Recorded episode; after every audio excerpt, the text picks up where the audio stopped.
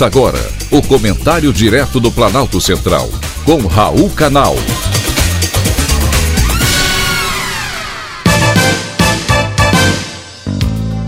Queridos ouvintes e atentos escutantes. Assunto de hoje: ócio criativo. Existem várias definições diferentes para criatividade. Porém, o que sabemos é que as grandes ideias geralmente surgem quando menos esperamos. Muitos compositores contam que as melhores letras chegam em algum momento inesperado, quando estão tomando banho ou caminhando pela rua. Nem sempre elas aparecem no momento em que desejamos.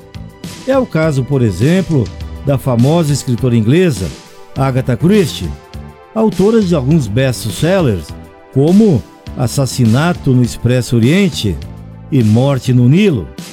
Em sua autobiografia, ela contou que teve muitas ideias para suas histérias de crime enquanto lavava a mão ou tomava banho.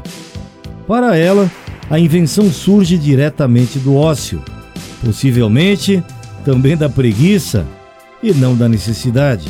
Os psicólogos parecem concordar.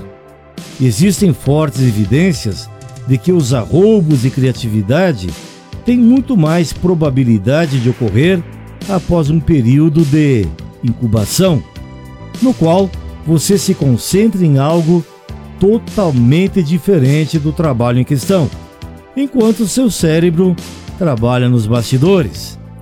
Isso pode incluir dar um passeio, fazer tarefas domésticas ou simplesmente tomar um banho.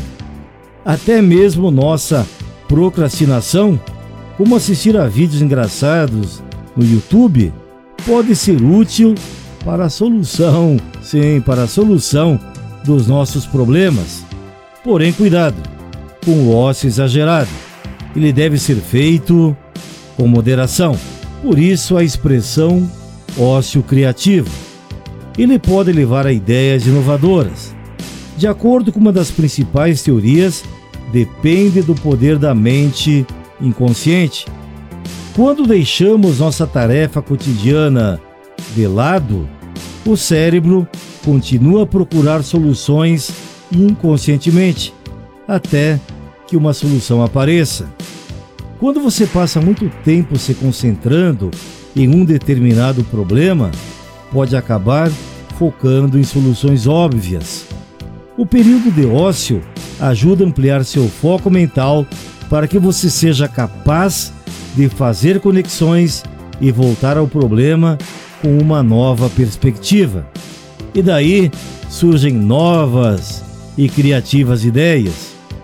Lembre-se disso da próxima vez que estiver com um problema em mente.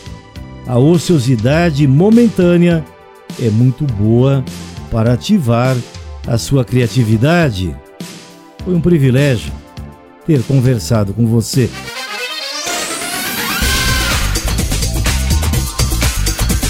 Acabamos de apresentar o Comentário Direto do Planalto Central, com Raul Canal.